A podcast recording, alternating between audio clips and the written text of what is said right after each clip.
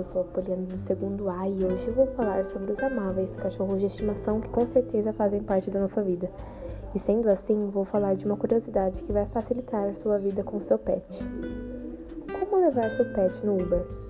Vou dar algumas dicas. Vamos lá. Muitas vezes queremos passear com nossos pets e sempre que pensamos em sair já passamos a mão no celular para chamar o Uber. Mas será que o Uber aceita transporte de animais? Segundo a empresa, todos os serviços da Uber são pet friendly.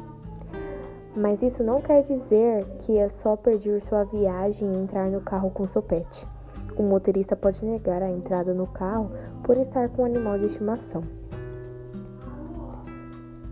Se o seu cachorro é um cão-guia, de acordo com as leis federais, estes animais acompanhantes de pessoas com necessidades especiais sempre podem levar seu companheiro.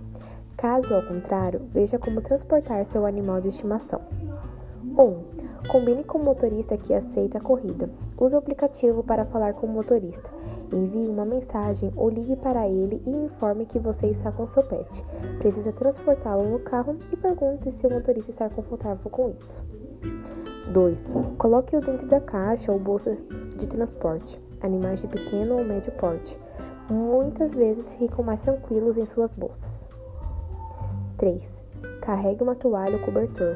É extremamente necessário proteger o veículo contra riscos de danos, sujeira e outras inconveniências que infelizmente podem acontecer em alguns casos quando transportamos nossos animais de estimação.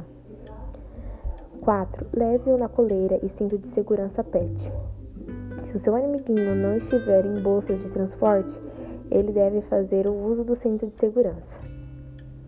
Lembre-se que sempre deve seguir as leis de trânsito para transportar os animais. Portanto, sejamos educados ao fazer o transporte dos nossos amiguinhos, sempre se lembrando que outros passageiros irão, irão usar o veículo depois de você. Realmente, a vida de quem tem cachorro e não tem carro não é das mais fáceis, principalmente quando estamos em uma emergência e precisamos transportar um animal para uma clínica veterinária.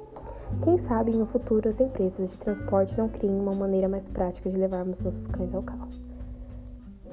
É isso e fiquem com Deus.